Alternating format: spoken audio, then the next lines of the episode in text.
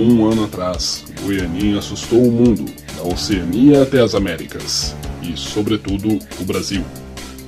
O chupacu de Goianinha se espalhou por toda parte e milhões de traseiros não foram perdoados. O documento Metrópole está no ar.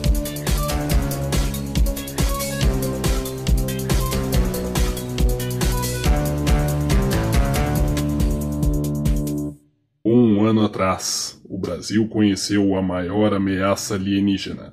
Vamos relembrar o chupacu de Goianinha. O chupacu, uma criatura alienígena que apavorou o mundo.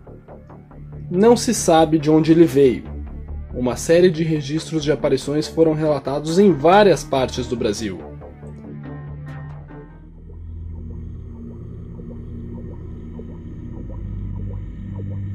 Aquilo eles, eles, eles, procuravam onde tinha escuro mais fácil para eles. Aqui como era metade da cidade era tudo escuro, eles aproveitavam, né?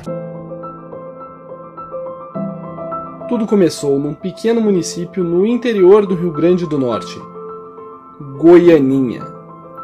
O município que nem mesmo os habitantes conheciam ficou marcado por um massacre de cus desprotegidos. O ruim é que ninguém podia dormir. Ele só atacava à noite.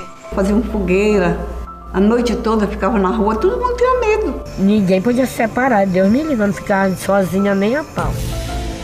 O chupacu entrava pelo telhado e sugava a cavidade anal das vítimas.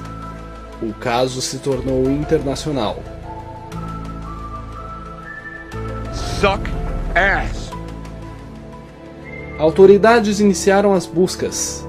Um policial da Guarda Municipal foi atacado e morto durante as investigações. Após cinco dias de buscas exaustivas, o bicho foi capturado. Em uma entrevista exclusiva, descobrimos segredos nunca antes revelados sobre a criatura. Atenção! As imagens a seguir são fortes.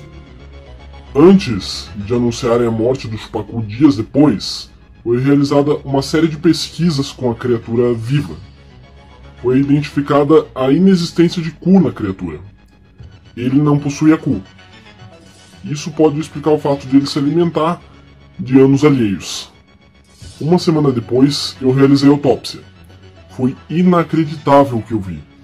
Milhares de restos de cus dentro do seu estômago morto no dia 26 de fevereiro de 2017, o Chupacu deixou milhares de vítimas, 47 mortos, 200 mil reais em estragos nos telhados e 8.900 cus chupados.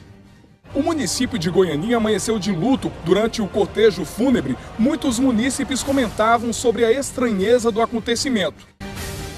Um ano depois, o país ainda relembra o caso a cidade de Goianinha realizou uma homenagem, uma estátua do Chupacu. Teorias dizem que ainda há raças híbridas da criatura pelo país. Será verdade? Boa noite.